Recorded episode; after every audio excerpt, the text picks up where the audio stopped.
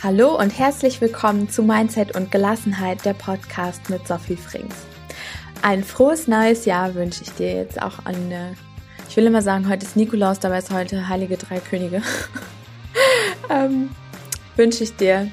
Ähm, ich freue mich, dass du mit dabei bist, dass du fleißig den Podcast hörst. Ich habe jetzt eine kleine, also unangekündigte Weihnachtspause gemacht und freue mich einfach in der Zeit ganz viele Zuschriften bekommen zu haben, dass ihr den Podcast hört, wie, wie toll ihr das findet und äh, dass da super schöne, abwechslungsreiche Themen dabei sind.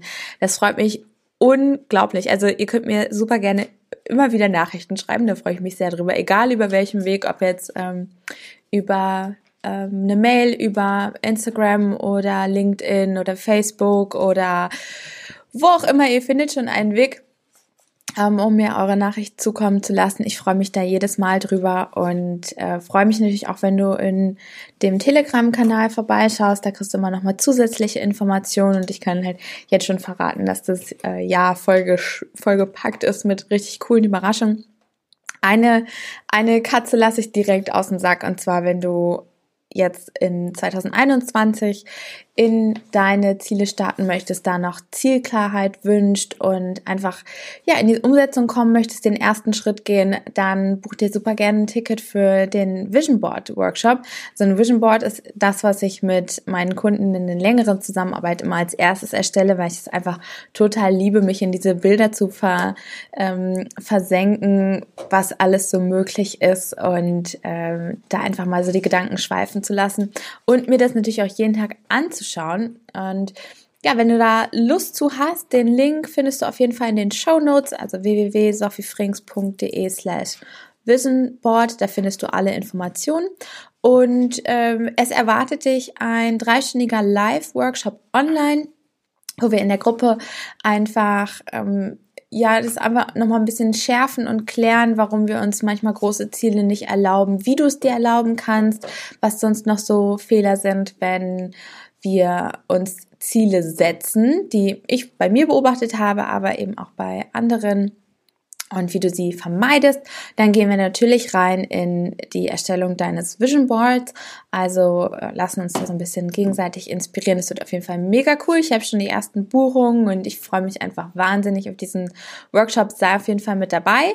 Wie du vielleicht auch schon gemerkt hast, ähm, bin ich äh, 30 geworden, Anfang Januar. Und mit dem Code Sophie30 bekommst du noch ein ähm, Rabatt von 30 Euro. Und ähm, genau, das läuft bis zum 8.1. Mal gucken, ob ich danach noch eine Aktion mache. Aber was auf jeden Fall äh, stehen bleibt, ist das Bring Your Friend Angebot. Also mit jedem Ticket kannst du jemanden anderes mit dazu einladen weil zusammen einfach mehr Spaß macht und vielleicht hast du ja noch irgendwie ein Weihnachtsgeschenk übrig, was du ähm, oder jemanden, den du gerne noch beschenken möchtest und das ist vielleicht eine super ähm, Gelegenheit. Also äh, da kannst du auf jeden Fall einen Buddy mitbringen. Lass mich, nicht, lass mich nur vorher einfach die Kontaktdaten wissen, dann kann ich eben den Zugang zum Zoom-Raum und ähm, alles weitere dann zukommen lassen. Ich freue mich auf jeden Fall auf dich, wenn du Fragen hast, immer her damit. Aber ich glaube, auf der Website sind eigentlich schon alle Fragen beantwortet. Und ähm, genau, jetzt geht's erstmal los mit dem Interview mit Maketa um, und äh, ganz viel Personalarbeit, Bewerbungen, aber natürlich auch Mindset. Ich freue mich. Heute soll es mal um das Thema Mitarbeiter gehen und Personal. Also spreche ich mit Maketa Burger, die Lebenskenner dabei begleitet, also die Generation 50 plus in Unternehmen beim Bewerbungsprozess, aber sie hat natürlich auch enorme Erfahrung aus dem Personalbereich. Das heißt, wir werden so ein bisschen aufräumen, was Glaubenssätze angeht, ähm, im Sinne von zu alt, zu teuer, ständig krank und was nicht alles. Und wir ähm, zeigen natürlich auch auf, was es für Vorteile denn hat, Lebenskenner im Unternehmen zu beschäftigen. Also mit Lebenskenner meinen wir die Generation 50 plus. Und was natürlich auch bei mir so ein bisschen ein, Herzensthema ist, äh, Stichwort Generationskonflikt. Also das geht ja in die ähnliche Richtung.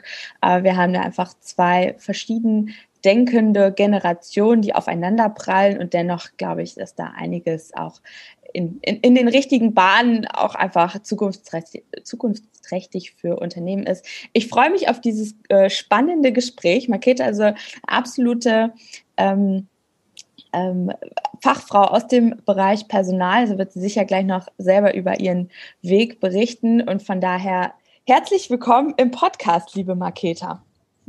Ja, vielen lieben Dank, liebe Sophie. Ich freue mich wahnsinnig, dass ich heute hier sein darf. Und ja, ich freue mich total, über mein Herzensthema zu sprechen mit dir.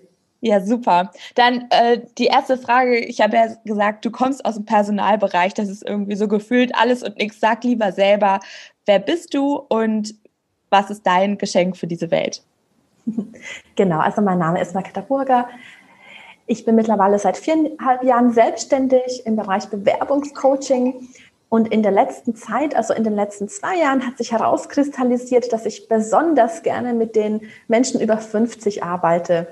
Ja, hat verschiedenste Hintergründe. Ich werde natürlich später noch ein bisschen was zu meinem Werdegang erzählen. Ähm, unter anderem hat es natürlich die Gründe, dass mir die Menschen über 50 so viel mitgegeben haben für meinen eigenen Lebensweg. Also die haben dafür gesorgt, dass ich mich so entwickeln konnte, wie ich bin. Und da möchte ich einfach einen Teil jetzt heute zurückgeben. Sehr schön, cool. Sag mal, vielleicht ist schon von der Stimme hört man so ein bisschen raus, dass du auf, also nicht über 50 bist, sondern noch äh, jung. Sagen wir einfach mal, würde ich es einfach mal so bewerten, ohne das jetzt äh, gut oder schlecht. Aber wie war so dein Weg, wenn du auch sagst, dass du von, von der Generation 50 plus einfach viel mitbekommen hast? Wie bist du dazu gekommen, was du heute machst? Genau, also konkret, um auf mein Alter zu kommen, ich bin jetzt 31 und ich sage immer, 30 plus und 50 plus ist wirklich ein ideales Dreamteam, weil wir eben die zwei Generationen zusammenbringen und immer die Vorteile aus beiden Altersgruppen zusammen haben. Genau. Also wie bin ich so geworden, wie ich bin? Ja, ich habe ganz klassisch mit einer kaufmännischen Ausbildung angefangen. Ich habe damals bei der Telekom gelernt in Nürnberg. Hört man auch so ein bisschen raus, das, das Fränkisch. ja, obwohl ich tatsächlich mittlerweile in der Oberpfalz äh, wohne, aber ja, diese, dieser bayerische Einschlag, der ist nicht, den kann ich nicht verschleiern, das stimmt.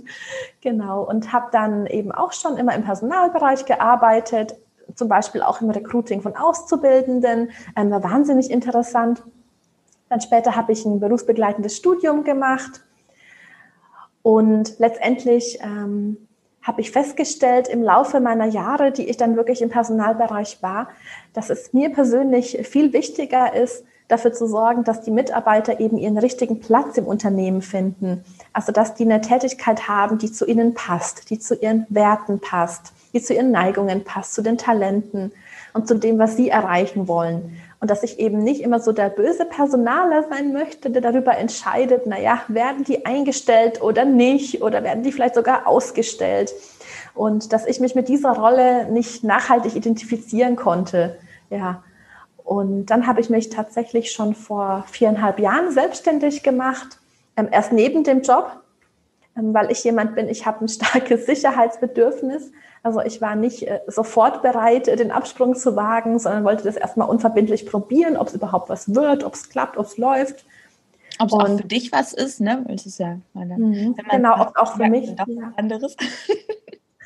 Richtig, genau. Ja, das ist ja auch ein wichtiger Punkt, ne? wenn man dann wirklich äh, kündigt und sich einen Job aufgibt und naja, und dann merkt man, naja, es ist vielleicht doch nichts. Also ich denke schon, dass ich wieder einen neuen Job gefunden hätte. Ich kann mich ja bewerben. Ja. Aber äh, trotzdem ist es immer ein Schritt, den man gründlich doch denken sollte.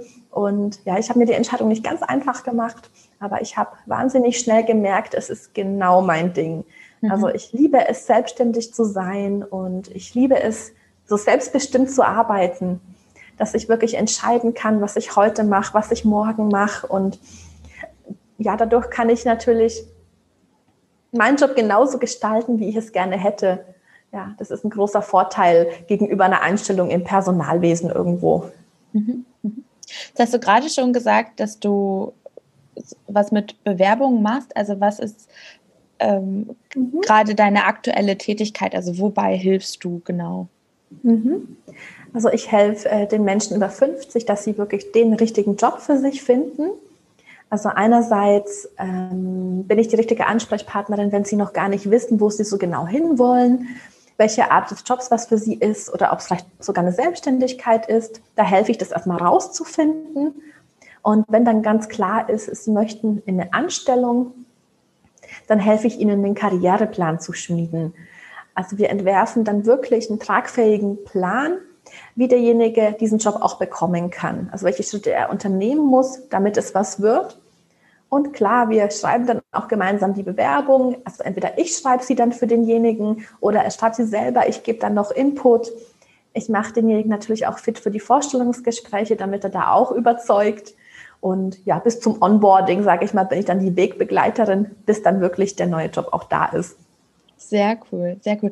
Was würdest du sagen, wie viel oder welchen, welchen Anteil macht das Thema Mindset aus in diesem gesamten Bewerbungsprozess? Aus Sicht des Bewerbers, mhm. bleiben wir mal aus Sicht mhm. des Bewerbers. Mhm. Einen enorm hohen. Also ich würde sagen, mindestens 50 Prozent. Ja, also ganz klar, ähm, weil gerade ähm, wenn es darum geht, sich zu vermarkten in der Bewerbung oder positiv zu zeigen, was man so drauf hat. Und man hat nicht das Selbstbewusstsein dazu. Oder man denkt sich immer, ja, ich verkaufe mich da unschön, das passt nicht zu mir. Oder auch, ich weiß überhaupt nicht, was mich ausmacht. Und wie soll ich das dann überzeugend transportieren, wenn ich selber mir schon unklar bin, was ich alles Tolles zu bieten habe? Also ich finde wirklich, dass das Mindset entscheidend ist, damit man da erfolgreich sein kann, ja.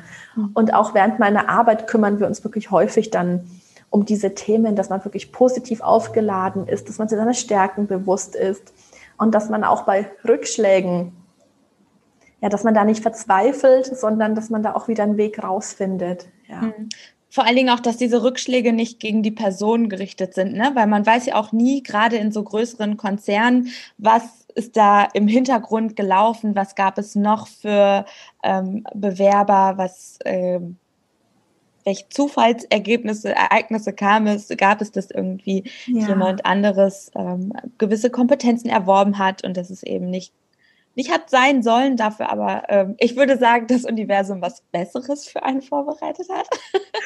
ja, ja, das ist eine super Betrachtungsweise, ja, auf jeden Fall. Also ich denke auch, dass manchmal soll es einfach nicht sein, ähm, weil wirklich noch was Besseres für einen geplant ist. Ne? Das ist ja, und wie du schon sagst, im Unternehmen ist es ganz oft so, dass die Stellen ausgeschrieben werden, obwohl die vielleicht schon intern vergeben sind. Oder dass die ausgeschrieben werden müssen aus arbeitsrechtlichen Gründen oder dass sowieso schon feststeht, dass es die Tochter des Firmenchefs wird oder wie auch immer. Es gibt so viele Möglichkeiten, warum es nicht an einem persönlich lag und an den Fähigkeiten. Und auch wenn es so war, dass jemand einfach besser qualifiziert war oder einfach eine gewisse Kompetenz mitgebracht hat, die du vielleicht nicht hast, dann heißt es ja nicht, dass du selber ein schlechter Mitarbeiter bist. Du warst einfach nur für diese eine Position vielleicht nicht so gut geeignet. Mhm. Ja. Ja. Wie ist es aus äh, Unternehmenssicht? Also wenn jetzt eine, eine Stelle anbietet und mhm. jetzt bewerben sich einige Junge, aber auch vielleicht ein Kandidat, den du mit, be, mit begleitest. Wie ist es aus Unternehmenssicht? Welche, welche Vorteile hat man aus, als Unternehmen? Wir nennen sie ja Lebenskenner, das haben wir uns ja auch im Vor Vorgespräch schon drauf geeinigt. Ähm, die Stelle an so jemanden zu vergeben, weil da sind ja einige Ladungen drauf. Also mit Ladungen meine ich das, was ich vorhin schon angesprochen habe. Zu alt, zu teuer, ähm, häufiger krank und so. Wie ist es da aus Unternehmenssicht? Ja, also ich muss ja sagen, dass ein enorm großer Vorteil der Generation 50 plus ist, dass sie natürlich schneller eingearbeitet werden können weil die bringen so viel Erfahrung mit und auch schon so viel Methodenkompetenz, Sachen schneller anzueignen. Das ist für mich ein enormer Vorteil. Und erst letztens habe ich mich auch mit einem Firmenchef unterhalten, der meinte, was die Lebenskinder bei ihm im Unternehmen ausmachen, ist, dass sie wirklich das Wertegerüst einfach nochmal hochschrauben, die Umgangsformen.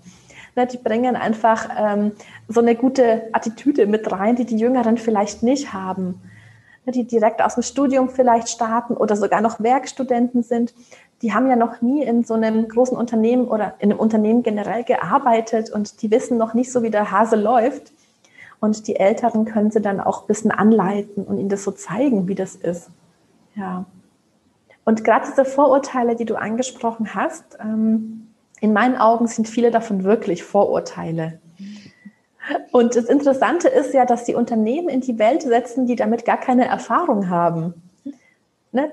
Also das ist immer ähm, das Schlimme, wenn das Unternehmen machen ähm, und dann frage ich sie, na und wie viele 50-Jährige hast du denn bei dir im Unternehmen? Ja, keinen.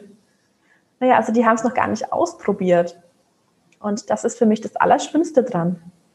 Hm. hm. Wie, wie kann man das deiner Meinung nach machen, dass das junge und, und jetzt wollte ich schon fast sagen alte, aber das meine ich gar nicht, Generation Azubis, Generation 30 plus und 50 plus sinnvoll miteinander zusammenarbeiten? Also wenn ich ganz ehrlich bin, ich finde, man kann die einfach aufeinander loslassen und äh, die managen das dann wirklich selber. Ja, weil jede Generation äh, was anderes mit, mit, mitbringt und vorzuweisen hat, mh, hm, was die andere nicht hat. Und ich denke auch, dass die sich annähern werden. Und wenn es tatsächlich zu einem Konflikt kommt, dann müssen wirklich alle bereit sein, einen Schritt aufeinander zuzugehen. Aber ich muss auch ganz ehrlich sagen, ich habe äh, noch nie erlebt, ähm, ja, in meinen alten Unternehmen, ich war ja insgesamt in drei Unternehmen ein bisschen länger tätig, dass es da was gegeben hätte, was nicht lösbar gewesen wäre.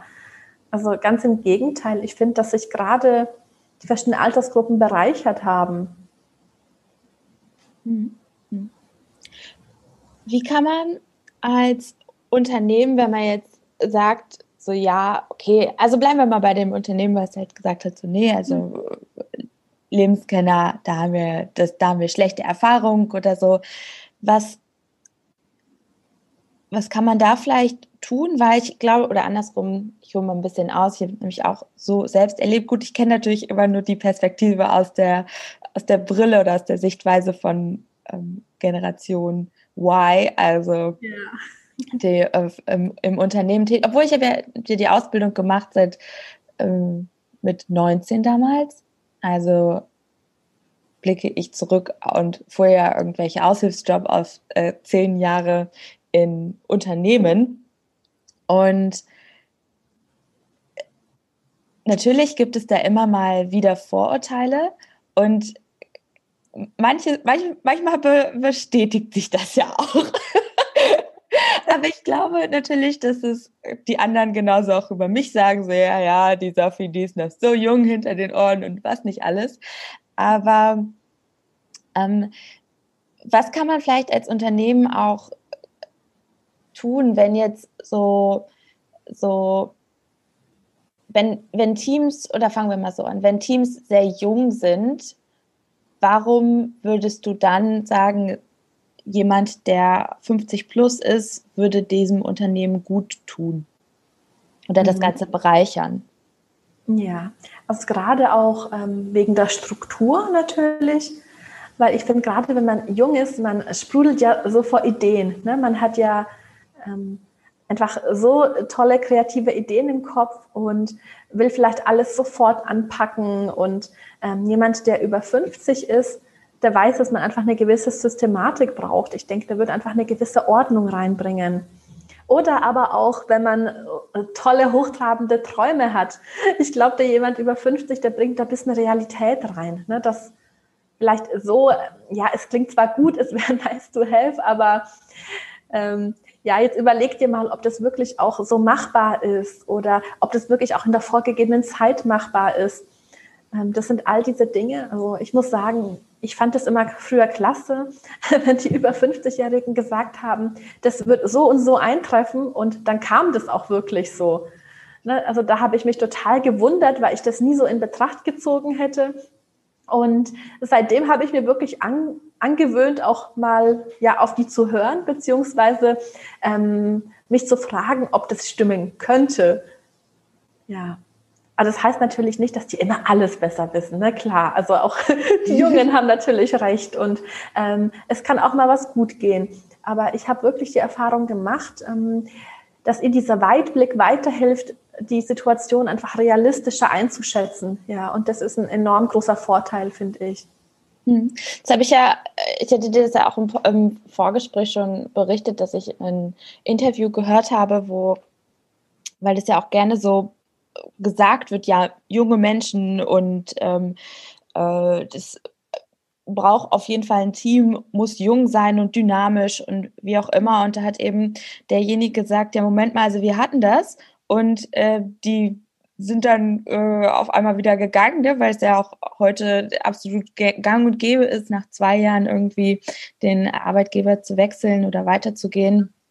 Ähm, und der eben genau das in die Richtung sagte, ja, Moment mal, also die Mischung macht es. Das stimmt halt so nicht. Das ist ein komplett junges Team, ähm, das Nonplusultrum ist, äh, sondern vielmehr macht es diese, diese Waage. Also da auch jemanden drin zu haben, der, wie du schon sagtest, diese Methodenkompetenz hat, ne? Und auch so dem Unternehmen vielleicht ein bisschen längerfristig zur Verfügung steht, oder? Also was, was ja. hast du da so für Erfahrungswerte?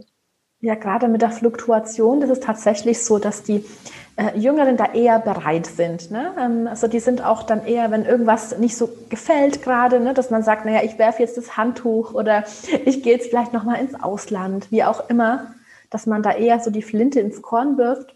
Und bei den über 50-Jährigen ist es ja so, dass wenn Schwierigkeiten auftreten oder auch mal, wenn es dem Arbeitgeber vielleicht nicht so wahnsinnig gut geht, oder sie gerade vielleicht nicht ihren super Wunschjob machen können, dass die da in der Regel treu bleiben und loyal bleiben.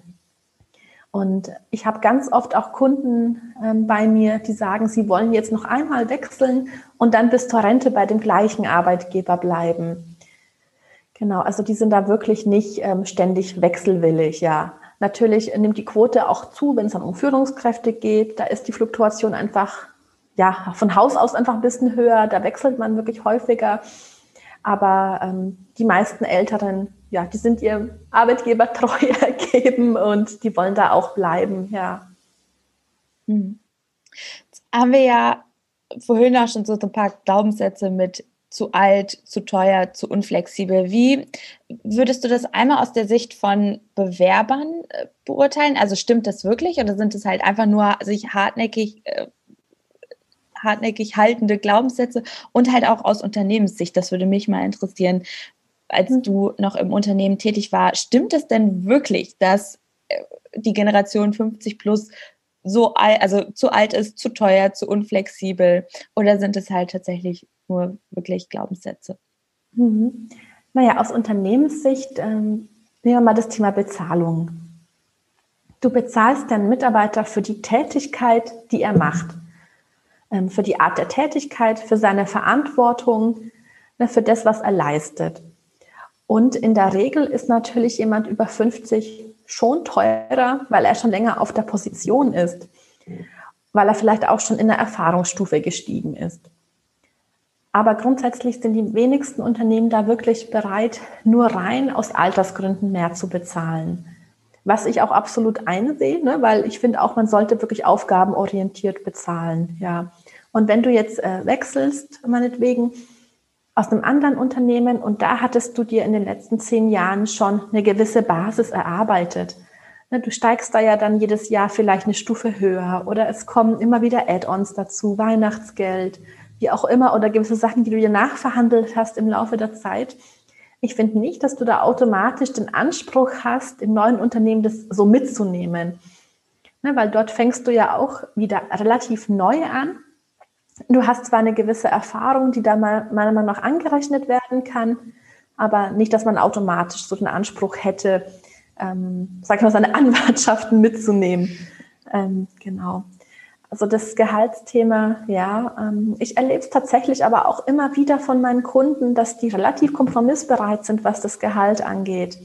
Mhm. Ähm, bei denen ist eher das Problem, dass sie von vornherein aussortiert werden, weil die Unternehmen denken, die sind zu teuer.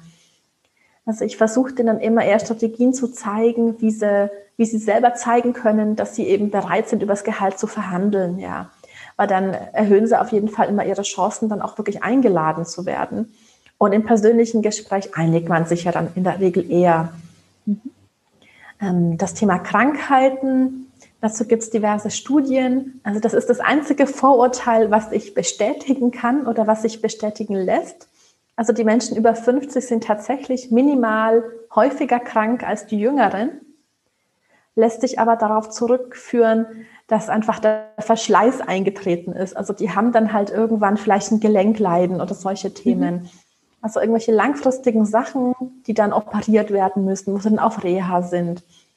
Aber das Gute daran ist, dass diese Ausfälle meistens sogar planbar sind also wenn bei dir zum Beispiel eine Knie-OP ansteht, das weißt du ja vier bis sechs Wochen vorher oder acht Wochen vorher, je nachdem.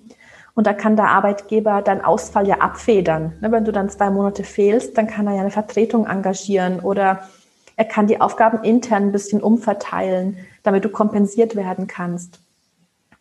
Genau. Ähm, und was da auch für den Arbeitgeber noch eine wichtige Info ist, also die Menschen über 50, die machen nie blau, also die, die drücken sich tatsächlich nicht. Ähm, ne, ähm, also so Montags- und Freitagskrankheiten, die man doch häufiger von Azubis erlebt hat. Also gerade in meinem ersten Unternehmen war das wirklich äh, ja häufig der Fall, dass die Montags, Freitags immer so als Grüppchen blau gemacht haben. Das gibt es halt bei den Älteren wirklich nicht. Den Ausdruck kannte ich jetzt noch nicht, Grüppchen blau.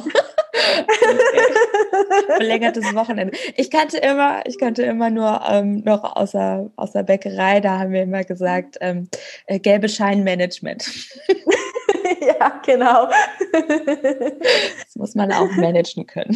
Ja. Wie ist denn in der, in der Bäckerei gewesen mit der Krankenquote? War die recht hoch oder eher gering? Also, da ich jetzt natürlich, also ich habe keine Zahlen Mhm. Das ist das Problem. Äh, deswegen müsste ich jetzt aus dem Gefühl her antworten und das ist immer irgendwie blöd, weil ich finde, dann wird es niemandem gerecht. Was ich finde, es kommt auf das Unternehmen an, was das Unternehmen vorher für die Mitarbeiter getan hat. Und ja. ich sehe da oder ich nehme diesen Wandel mit. Also diese typischen Lehr Herren, wenn man das so hört, so ja, äh, Lehrjahre sind keine Herrenjahre und in, in, gerade in den Handwerken wird das immer noch sehr gelebt. Ich habe dann die ähm, Azubis, die so Bürokaufleute oder so, ähm, die haben dann immer gestaunt, wie äh, mit Pausen und so. Ich sage, ja, Pause ist, wenn der Teig das erlaubt und nicht, wenn die Uhr das sagt. da, sind halt manche nicht mit äh, klargekommen und das ist eben in Handwerksberufen anders als in ähm, Bürotätigkeiten. Und deswegen, also man, man sagt ja nicht um, also umsonst, dass im Handwerk so ein bisschen anderer Wind weht. Und das ist tatsächlich so. Ich kann das bestätigen. Und ich war in mehreren Unternehmen, dass da auch so die Generation 50 plus, so im Sinne von ich meister du nix, aber was auch, was willst du mir überhaupt hier sagen? Ich mache das schon seit 20 Jahren. Und aber nur weil man etwas seit 20 Jahren macht, heißt es nicht, dass man es A weiter so machen muss und B, dass es gut ist. Und da prallen halt Welten aufeinander. Ähm, und was, um jetzt einfach den, den Bogen zu Krankheiten zu kommen, was ich ein bisschen ausgeholt, weil eben sich dieser, die, der Geist, finde ich, so ein bisschen gewandelt hat. Also wo vor 20, 30 Jahren, ich habe das von meinem Opa noch mitbekommen, ja, man muss Schwielen an den Händen haben, also diese, diese äh, Hornhaut, äh, da würde dir heute jeder einen Vogel zeigen, völlig zu Recht. Ja, weil muss Arbeit immer hart sein? Nein, muss es nicht. Ne? Und da geht es halt darum, deswegen sage ich, wie der, der, der Geist, der auch wie der Arbeitnehmer tickt, sind zum Beispiel ganz klassische äh, Sache am Ofen. Ofen ist immer irgendwas mit Rücken. Also wenn du am Ofen arbeitest, Bandscheiben, Sachen, du musst, du bist unheimlich beansprucht, da musst du gefühlt sechs Liter trinken, weil du immer 300 Grad Hitze ausgesetzt bist.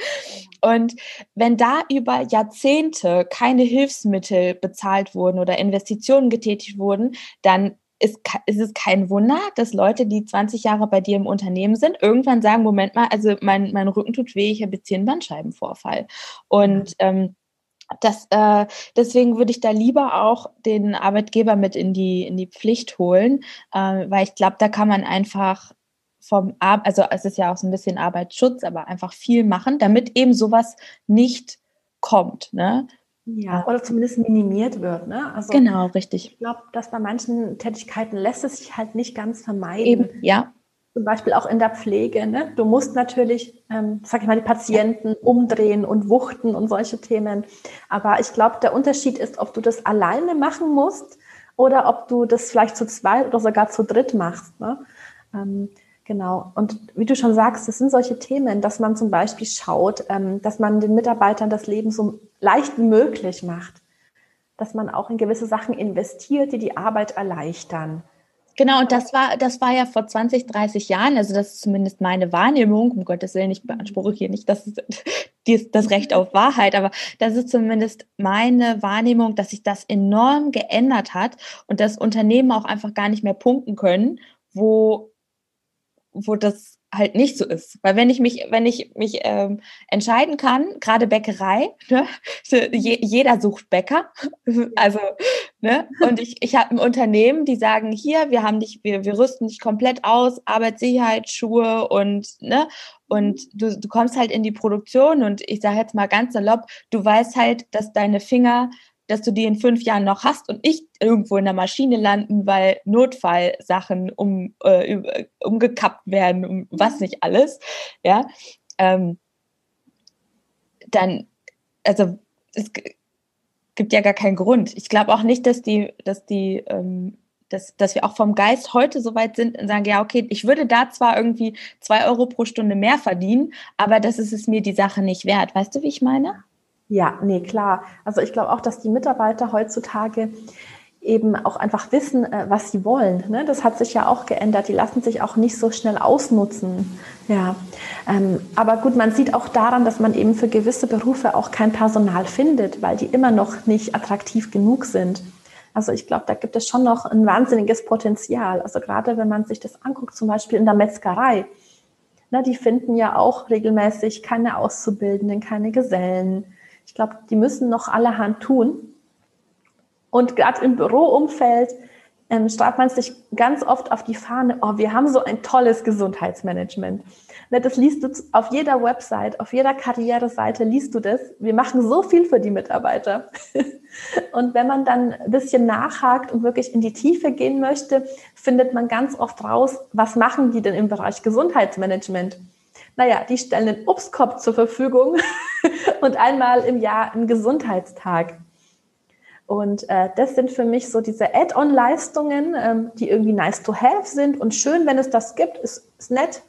Ähm, aber das ist nichts, was die Gesundheitsquote wirklich ähm, runterbringt. Oder nee, anhebt. Gesundheitsquote sollte möglichst hoch genau. sein. Genau.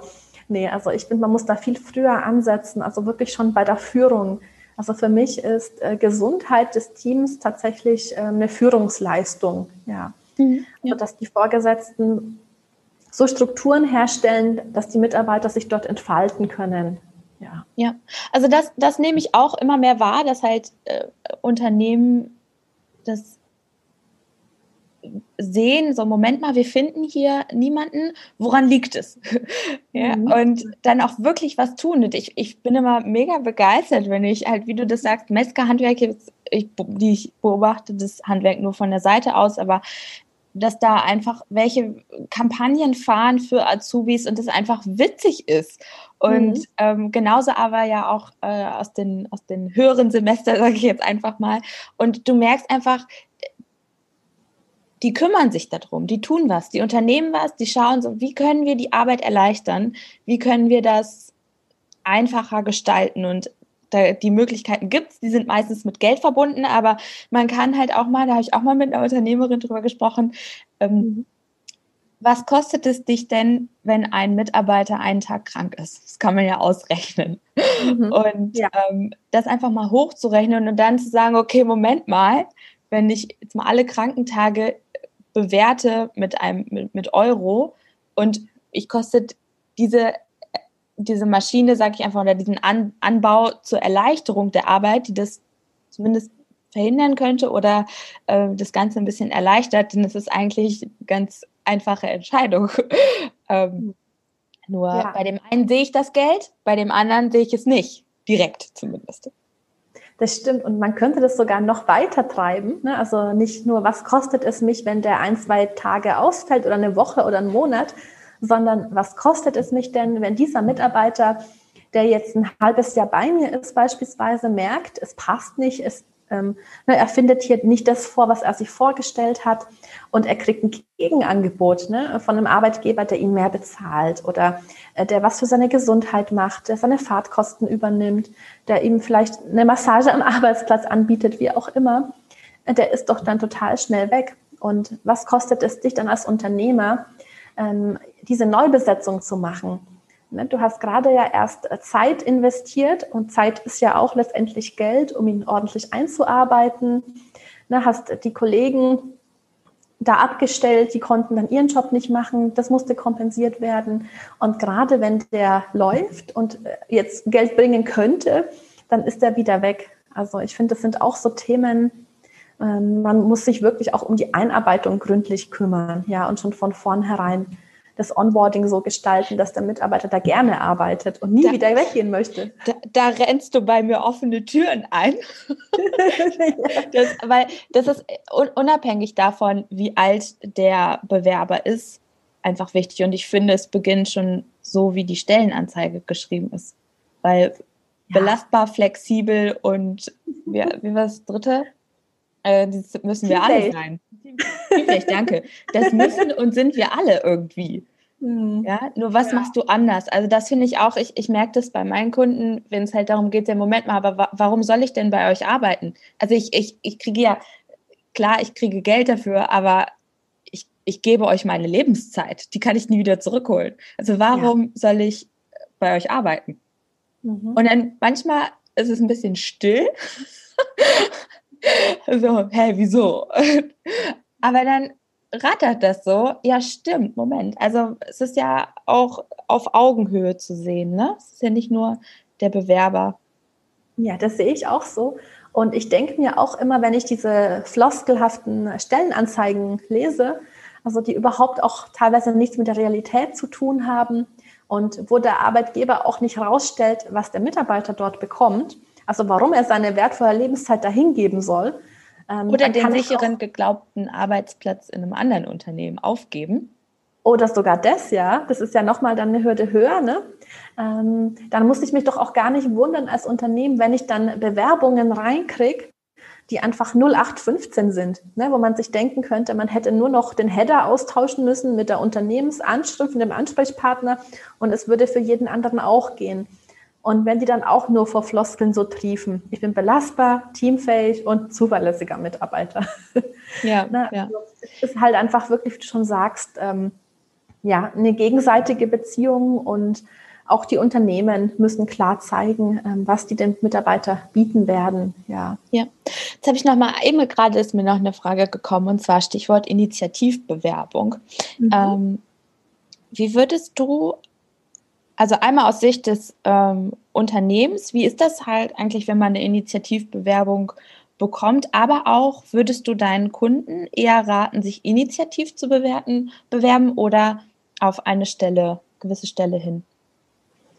Also grundsätzlich äh, rate ich immer, dass sich meine Kunden Unternehmen raussuchen, die zu ihnen passen, die sie attraktiv finden, die auch zu ihren Werten passen, ne, wo sie sich gut vorstellen können, dort tätig zu werden und äh, danach eben nach Stellen zu gucken. Und wenn eine Stelle ausgeschrieben ist, die dazu passt, dann natürlich auf die Stelle bewerben.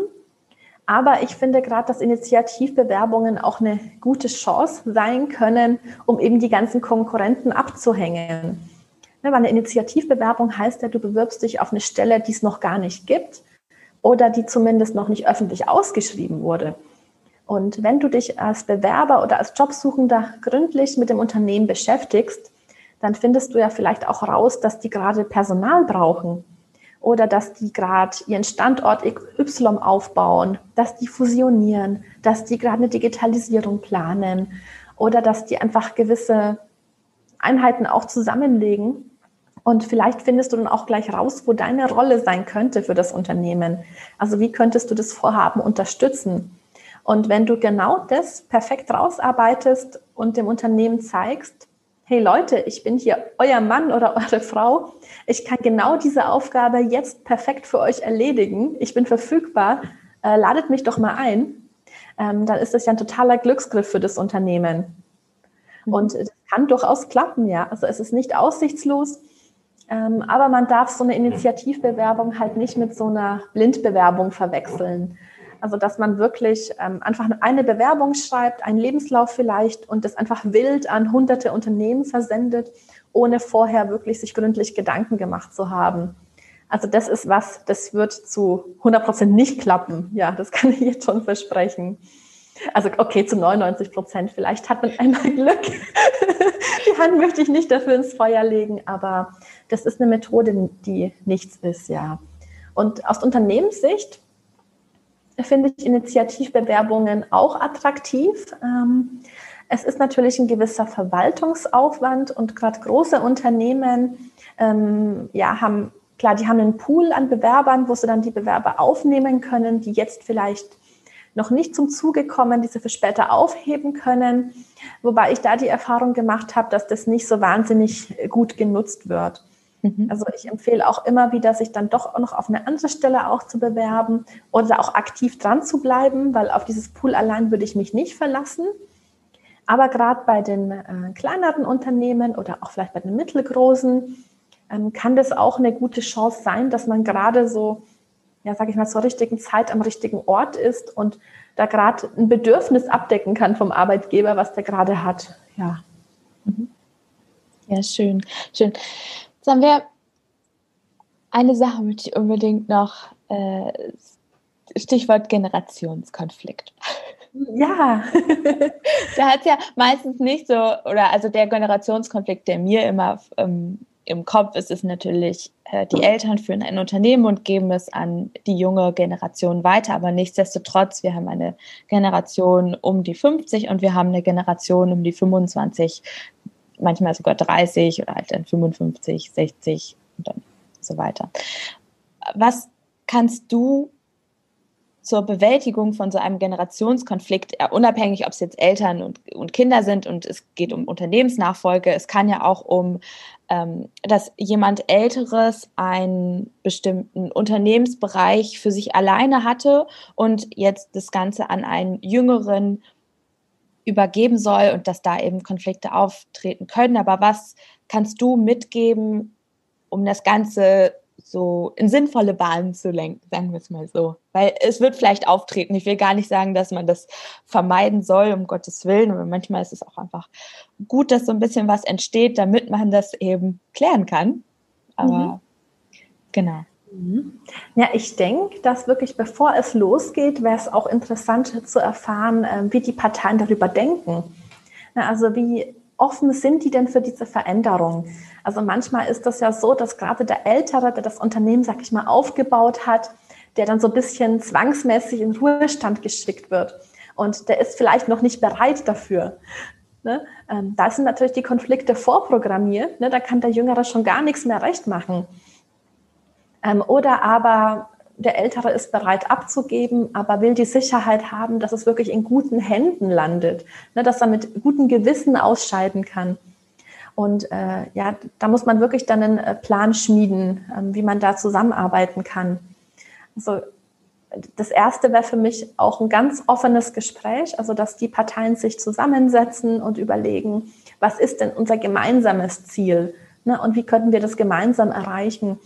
Also ich denke, dass es sinnvoll ist, wirklich alle, die daran beteiligt sind, von Anfang an schon ins Boot zu holen, dass jeder sagen kann, was er sich wünscht, was er sich erwartet, auch welche Bedenken er hat und dann gemeinsam wirklich einen Plan aufzustellen. Ja. Das kann man doch sicher gut nutzen für Einarbeitung, oder? Also wenn du jetzt ähm, ein, ein äh, jetzt wollte ich fast sagen, ein Schäfchen von dir, aber das meine ich ja überhaupt gar nicht. Ich meine ein, ein jemand, der von dir begleitet wurde für eine neue Stelle und jetzt eben neu im Unternehmen ist und da eben gewisse Vorurteile, ob jetzt bewusst oder auch unbewusst, auch das gibt es ja, ne? wenn man irgendwann einen Kollegen hatte, der ähm, äh, auch äh, deutlich älter war als man selber und da hat es nicht funktioniert und jetzt kommt ein neuer und dann funktioniert es bestimmt auch wieder nicht, weil die können ja nichts und was nicht alles. Mhm. Ähm, das kann man ja sicherlich auch dann gut nutzen, oder? Ja, also auf jeden Fall. Ähm, ich muss auch sagen, dass ich auch manchmal äh, von der Generation 50 plus mitkriege, dass die selber auch diese Vorurteile haben gegenüber den Jüngeren. Mhm. Also äh, da ist dann manchmal auch dieses, äh, ja, also ob die wirklich was können, die Jungen, ne? oder die wollen mir irgendwas andrehen, was ich nicht gut finde, das traue ich denen aber nicht zu. Ähm, oder auch so Sachen, ich kann doch nicht unter einer jüngeren Führungskraft arbeiten. Ne? Wie soll denn das werden? Mhm. mhm. Ne? Äh, das sind all diese Dinge.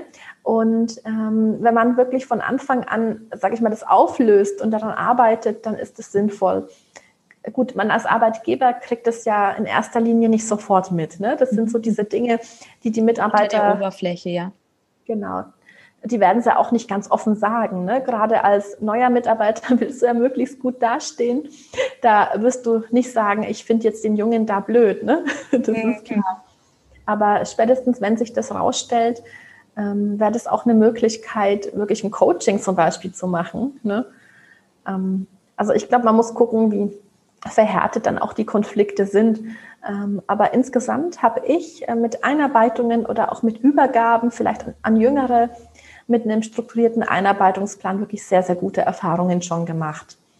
Ne, das ist etwas, das kann das Personalmanagement leisten in Zusammenarbeit dann mit den Mitarbeitern, mit dem Fachbereich, also dass man wirklich ähm, ja, einen Plan erstellt, der mitarbeiterfreundlich ist und der den Leuten auch hilft, möglichst schnell dann in dem Job zu landen oder möglichst schnell die Sachen abzugeben. Das sind dann solche Sachen wie regelmäßige Feedbackgespräche drin. Also, dass man auch schnell abgleicht, ob das in die richtige Richtung läuft. Ja, auch nur Vorteile für das Unternehmen, ne? So klar ist das ja. dann eben äh, Investition in Gespräche. Ich sage immer, mhm. du kannst nicht immer nur Geld, in, also man kann nicht nur Geld investieren, sondern du kannst auch einfach äh, Zeit investieren in Gespräche. Die müssen gewollt sein, die müssen mhm. strukturiert sein. Struktur im Sinne von, wenn du vorher schon weißt, wie das Gespräch enden soll, dann darf man sich auch mal vielleicht selbst überlegen, was da gerade läuft. Ja, und die dürfen halt auch nicht so aufgedrückt sein. Ne, ich habe es auch häufiger erlebt, also gerade mit dem Mittelständler, wo ich war, ähm, dass es so vorgeschriebene Gespräche gab, die halt das Personalmanagement mal festgelegt hatte und die Leute mussten das dann machen. Aber das wurde von den Führungskräften überhaupt nicht akzeptiert. Also die hatten da überhaupt keinen Bock drauf. Und das lief dann so ab, dass die sich den Vordruck für das Gespräch ausgedruckt hatten und dann hatten die das schon zum Teil selber ausgefüllt. Und dann sind sie ins Gespräch, hier Mitarbeiter, unterschreib mal. also ähm, ja, da ist es wirklich gründlich schief gelaufen. Ja. Ähm, also das muss wirklich immer so sein, dass beide Parteien das Gespräch gestalten. Ja. Also dass man auch seine Meinung ganz offen kundtun darf und dass auch darauf dann wirklich reagiert wird. Ne, weil das ist auch ein Fehler, der trotzdem auch häufig gemacht wird von den Vorgesetzten. Man hört sich das dann so an, was der Mitarbeiter an Kritikpunkten vorzubringen hat oder an Verbesserungsideen und sagt, ja, so danke für deine Meinung. Aber das versickert dann irgendwo in den Untiefen. Man macht damit nichts. Also, und das ist, ähm, ja, da hätte man sich das auch sparen können, mit dem überhaupt zu sprechen. Ja. Mhm. Wie kann man als Bewerber, Stichwort Mindset, sich Zuversicht und, und Mut antrainieren, wenn man jetzt die, die zehnte Absage bekommen hat? Was mhm. gibst du deinen Klienten mit auf den Weg? Mhm. Also was ich sehr, sehr gerne mache mit vielen meiner Kunden, dass wir ein Erfolgstagebuch führen mhm. oder wirklich nochmal die Erfolgsbilanz ordentlich rausarbeiten also was hast du denn in welchem Unternehmen bewegt? Was war dein Anteil, dass eine Sache richtig gut gelungen ist? Und das schreiben wir uns dann wirklich hin, ähm, mal auf dem Zettel einfach ganz lapidar, das muss nichts Großes sein oder auf die Karteikärtchen. Und das archivieren wir dann. Ne, das heben wir auf und immer wieder holen wir das raus und lesen uns das vor oder sprechen uns das vor. Und allein schon das wirkt wirklich kleine Wunder, finde ich, dass man sieht, ach ja, ich habe doch damals so viel geschafft und damals ist es mir gelungen und diesmal wird es mir auch gelingen. Das ist was. Oder natürlich, wenn man dann wirklich feststeckt, wenn, wie du sagst, dass man schon wirklich viele Absagen bekommen hat. Und äh, dann ist natürlich eine Strategie auszuschließen, dass es an der Bewerbung liegt, ja, also dass es wirklich ein formaler Fehler irgendwo ist, dass vielleicht ähm, ja da komische Sachen drinstehen oder einfach, dass das nicht attraktiv gestaltet ist. Ähm, wenn man das abgehakt hat, das Thema, dass die Bewerbung gut ist, ähm, dann empfehle ich wirklich, sich was Gutes zu tun. Mhm. Also, dass man sich überlegt, ähm, womit kann ich mich denn positiv aufladen? Ist es vielleicht äh, Sport? Ist es ein Spaziergang? Will ich vielleicht Zeit mit meinem Enkelchen verbringen? Oder will ich vielleicht einen kleinen Kurztrip machen und mir einen Wellnessurlaub gönnen? Na, all diese Sachen, die dir gut tun, ähm, ja, das ist auf jeden Fall eine super Sache. Ich kann das auch auf jeden Fall bestätigen aus Unternehmersicht. Also mhm. dieses Erfolgstagebuch und auch, weil auch im Unternehmenskontext kommen ja irgendwann mal äh, ähm, ähm, habe ich das Wort vergessen. Rückschläge, ne? Rückschläge, Oder? danke. Ja, also äh, kann man auch super machen, wenn man nicht gerade Bewerber ist, sondern einfach Chef oder Chefin. Mhm. Ja, nee, auf jeden Fall. Also ich glaube, das ist äh, schon die Kunst, dass man einfach weiß, was man selber zu bieten hat und dass man sich da dessen bewusst ist. Das ist schon viel. Und klar, ich denke auch, dass der Austausch extrem hilfreich ist. Also einfach mit, äh, mit einer Person darüber zu sprechen, die aber auch weiterhilft, ja.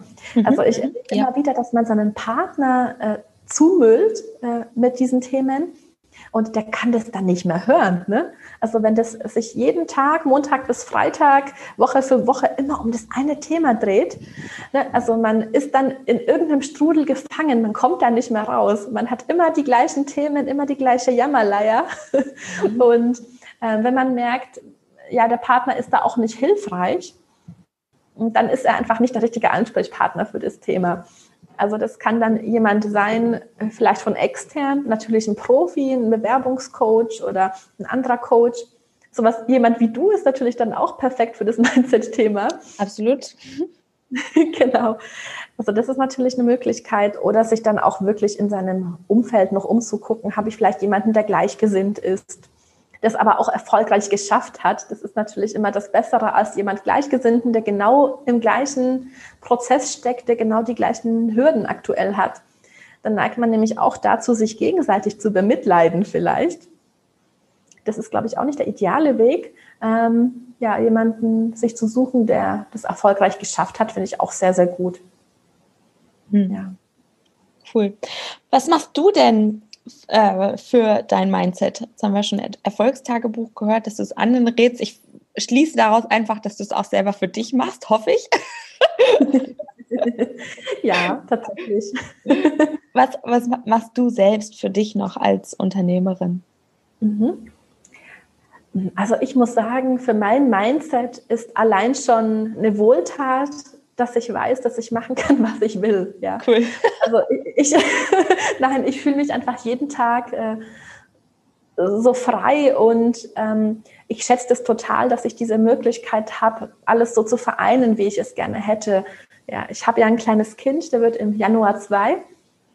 Und äh, da ist es für mich ähm, wirklich entscheidend, dass ich eine Tätigkeit habe, äh, wo ich das Gefühl habe, ich kriege das gut mit ihm unter einen Hut.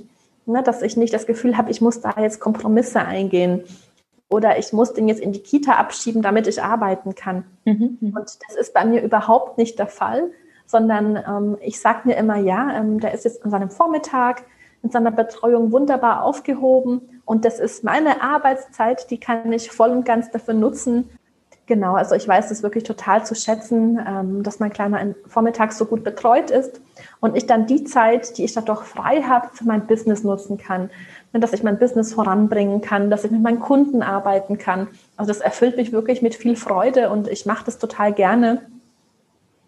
Naja, und ich bin schon jemand, der auch auf seine Freizeit natürlich achtet, ja. Also logisch. Ähm, ja, ich habe auch gemerkt in der Zeit, wo ich zum Beispiel mein Buch geschrieben habe, ähm, im Frühjahr diesen Jahres, da habe ich ja wirklich bis in die Nacht immer geschrieben. Das war eine extrem intensive Zeit. Da habe ich bis 11, 12 Uhr nachts geschrieben, nachdem der Kleine im Bett war. Und das hätte ich nicht viel länger durchhalten können. Mhm. Also da habe ich wirklich gemerkt, äh, das zerrt an meinen Reserven, das geht so nicht weiter.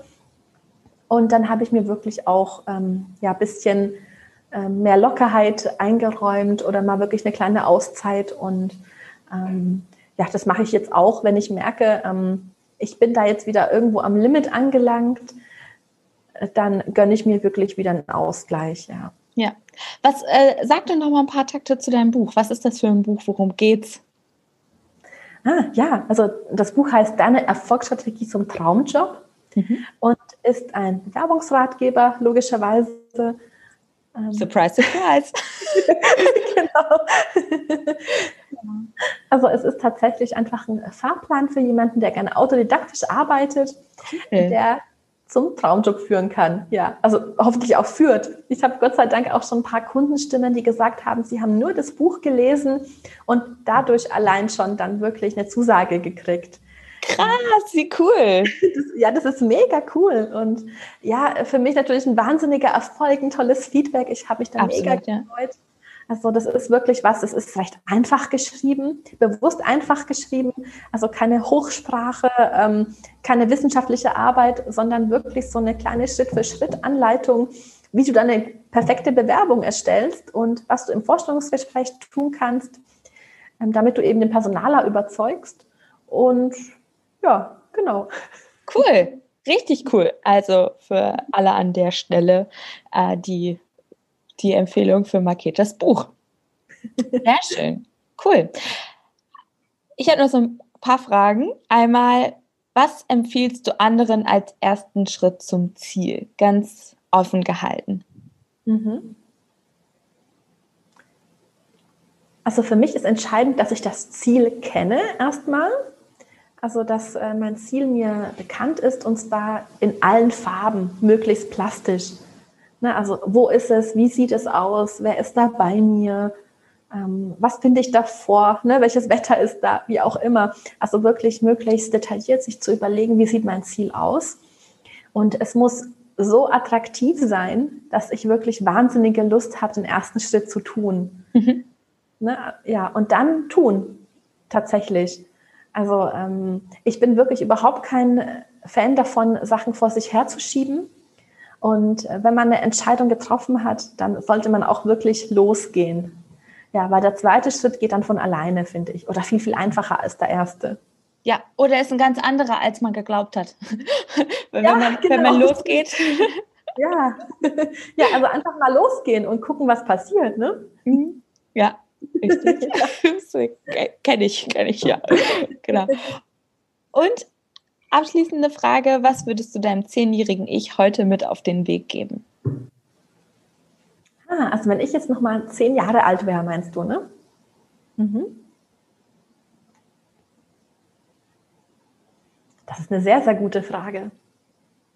Ich sage auch nicht, ich frage nicht Ratschläge. Ich habe früher mal gefragt, was würdest du raten, aber sonst, was würdest du mit auf den Weg geben? Du darfst auch sagen, ich gebe nichts mit auf den Weg, weil es so alles so, hat alles äh, gebraucht, aber du darfst auch, vielleicht, vielleicht hast du einen Impuls.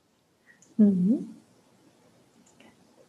Also ich blicke gerade zurück, ähm, wie das so war in meiner Kindheit, als ich zehn war. Und ich hatte eine ganz, ganz liebe Uroma, mit der ich mich wahnsinnig gut verstanden hatte und die mir wirklich viel bedeutet hat. Dort habe ich die ganzen Ferien verbracht, sofern es ging. Und ähm, ja, die hat selber den Krieg miterlebt und was mich an ihr so fasziniert hat, sie war so extrem positiv. Also die war wirklich so ein herzlicher Mensch. Ähm, die hat in einem kleinen Ort gewohnt und hat immer die ganzen Nachbarn eingeladen und mit Kuchen versorgt und ähm, hat wirklich allen weitergeholfen, wie sie nur konnte. Und ja, das hat mich wahnsinnig fasziniert. Und sie hat damals äh, zu mir gesagt, ich soll einfach das machen, was ich möchte. Also ich soll auf keinen anderen hören, also nur auf mich. Mhm. Und dass dann schon das Richtige eintreten wird, so in die Richtung. Und ich glaube, ähm, dass das ein Motto war oder auch ähm, ein Glaubenssatz, der mich seitdem immer wieder antreibt, dass ich wirklich kurz in mich hineinhöre und mich frage, ist das wirklich das, äh, was du möchtest?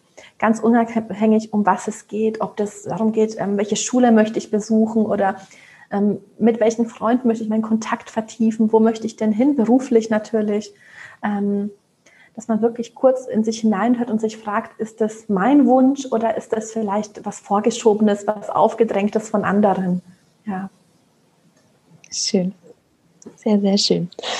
Wenn man jetzt zu dir finden möchte, er sagt, Mensch, die Marketa, die hat irgendwas, was mich total fasziniert, sei es, weil ich überlege, einen Job zu wechseln oder ähm, weil ich mal ein bisschen Nachholbedarf habe, was meine Glaubenssätze angeht zum Thema Generation 50 plus jetzt aus Unternehmenssicht einfach mal oder irgendwelche anderen Ideen hat, was man, wie man so mit dir zusammenarbeiten könnte, wie findet man zu dir?